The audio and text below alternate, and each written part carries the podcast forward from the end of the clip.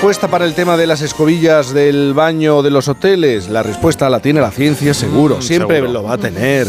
¿O por qué siguen poniendo eh, el abrillantador de zapatos, ¿no? La esponjita esta, ¿por qué lo siguen poniendo? Si vamos en, zapatillas deportivas ya la, mayoría. Bueno, dejaremos un día de repostar gasolina y pondremos hidrógeno en el coche. Mm. Funcionarán con hidrógeno las calderas de nuestros hogares.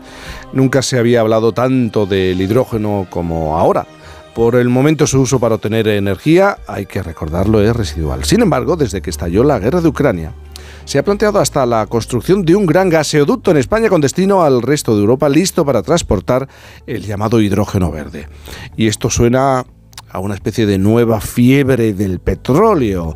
En Huesca se ha descubierto un pozo o yacimiento de este gas.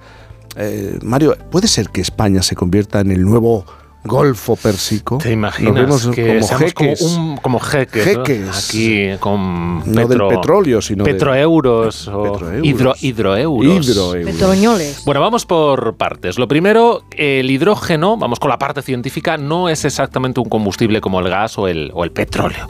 Encontrar un yacimiento no implica eh, que lo saquemos, le metamos fuego y empiece a generar energía. No, el hidrógeno se considera lo que llaman un vector energético, es decir, una sustancia que nos permite mover energía de un sitio a otro, una energía que se ha producido antes y en, otro lugar.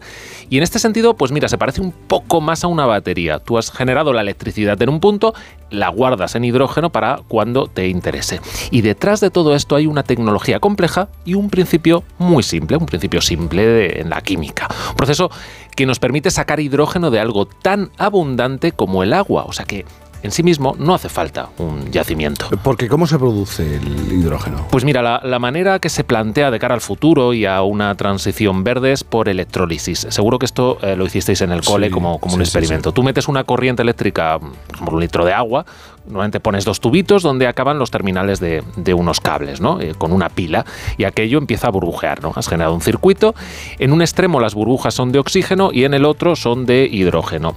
Eh, este segundo es el que nos interesa, ese hidrógeno H2. Eh, resumiendo mucho, lo que se ha hecho ahí es romper el H2O y quedarnos con la parte del H2, de la molécula ah, del H2O, esa parte, ¿no? El hidrógeno, el H2. Pero entonces, eh, al final, eh, necesitamos electricidad para producir hidrógeno. Claro, eh, al menos al menos mediante este procedimiento. Hay otros que no son tan sostenibles, pero sí, tú, usas electricidad para producir hidrógeno que más adelante producirá electricidad. Y aquí es donde encontramos el primer pero a las promesas del hidrógeno. Tienes que conseguir que el procedimiento sea eficiente para que compense, como, como nos va a explicar Albert Panal Estañol, profesor de la Pompeu Fabra y de la Barcelona School of Economics, que hizo además un estudio hace poco sobre lo que nos costó a los ciudadanos adaptarnos a nuevas apuestas energéticas. En su momento, la del gas.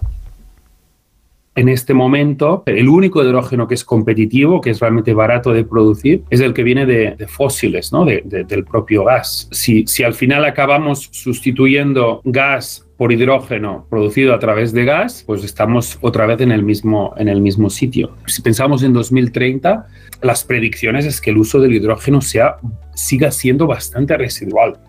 Y dicho esto, no hay que negar el potencial del hidrógeno para alejarnos de la dependencia del gas por cuestiones geopolíticas y desde luego climáticas, porque los, el panel de expertos de la ONU ya ha dejado claro varias veces que a estas alturas ya deberíamos tener una hoja de ruta urgente para el abandono de los, de los combustibles fósiles. Claro, porque el hidrógeno es eh, ecológico, verde o, limpio? Bueno, de hecho al hidrógeno se le pueden poner muchos colores a modo de etiqueta, dependiendo de si para producirlo se ha usado energía renovable o no. Si es el caso, se le llama hidrógeno verde, ¿no? Y esto sería lo ideal, porque se trata de emitir la menor cantidad eh, de gases de efecto invernadero con el menor impacto en los ecosistemas. Esto también es importante. Y aquí, mejor que hablen las personas expertas en temas científicos, de economía energética y geopolítica, porque aquí hay como muchas disciplinas que se juntan.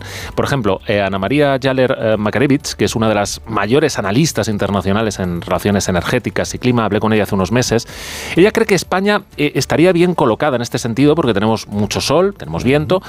Ahora está por ver que tengamos suficiente como para exportarlo en forma de hidrógeno. Hidrógeno verde tiene que mostrar credibilidad de que ya hay unas industrias en España que están utilizando hidrógeno verde. O sea, ir por pasos. Primero, reemplacemos en la mayor cantidad posible de generación eléctrica de, fósiles a renovables en España con el excedente de renovables producir hidrógeno verde y claro, aquí la cosa es, si ya estamos produciendo con renovables, pues las metemos en los cables del sistema eléctrico y chimpún, ¿no? Sin necesidad de ponerse a fabricar hidrógeno y moverlo por tuberías, porque también puedes eh, sacar eh, electricidad de las placas que tienes, por ejemplo, en tu propio tejado, ¿no? Pero bueno, necesitaríamos baterías para cuando no hay sol y viento.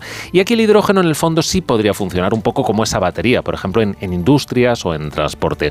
Otra cosa es fabricar un gasoducto para exportar ese hidrógeno, eh, que es el, famoso debate, el tira y afloja este que tenemos ahora con Francia, ¿no? El H2M. es que estoy pensando, ¿podemos adaptar las infraestructuras que ya tenemos, las conducciones que ya mm. tenemos, por ejemplo, en casa para que pase el, el hidrógeno. Claro, las del gas, por ejemplo, ¿no? Bueno, pues se podría, eh, pero bueno, hay estudios que dicen que, no es algo que compensa a nivel doméstico. Es caro, eh, igual que es caro y, complejo adaptar un, gasoducto de estos grandes, de los que teníamos para el gas eh, natural. Y bueno, aquí, claro, el reto es también, una vez más, físico y químico, ¿no? Y la razón nos explica Patricia Cabello, otra experta, profesora de la Universidad de Barcelona. Las moléculas de hidrógeno son más pequeñas que las del gas natural y la tasa de escape de, hidrógeno es, creo que son tres veces mayor que la del gas natural, por lo cual pues necesita adaptar la infraestructura o construir otra infraestructura nueva. También hay un problema que es el, rendimiento energético. Claro, o sea, eh, además eh, hay problemas de corrosión, es decir, esto de la adaptación tiene sus peros. Entonces, Mario, lo de, lo de que España sea la nueva Qatar en lo energético es como un poco exagerado. Sí, y bueno, en otros aspectos que no sean energéticos, mejor que no, eso ya, sabemos que no.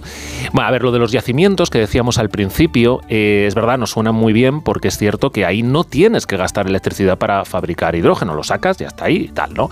A eso le llaman hidrógeno blanco o hidrógeno dorado, ¿no?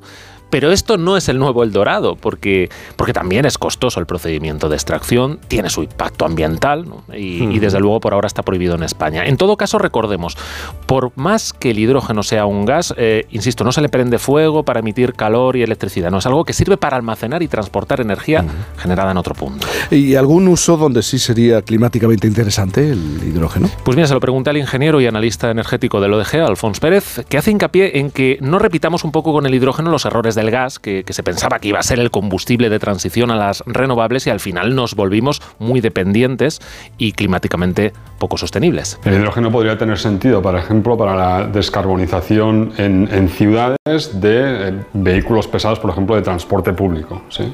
Eh, porque porque dijéramos que las baterías de de, los coches eléctricos, las baterías de los, de los autobuses, hasta ahora mismo son muy grandes y tienen un impacto también a nivel extractivo, ¿no? para extraer todos los materiales necesarios.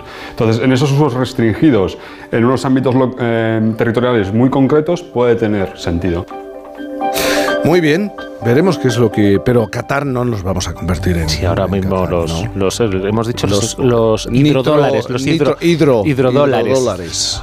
de, momento no. Vamos a resolver la duda de la semana. Atención, precisamente en estos días hemos oído hablar del edulcorante eritritol, que un estudio vincula a problemas cardiovasculares. Vamos a ver, ¿son sanos?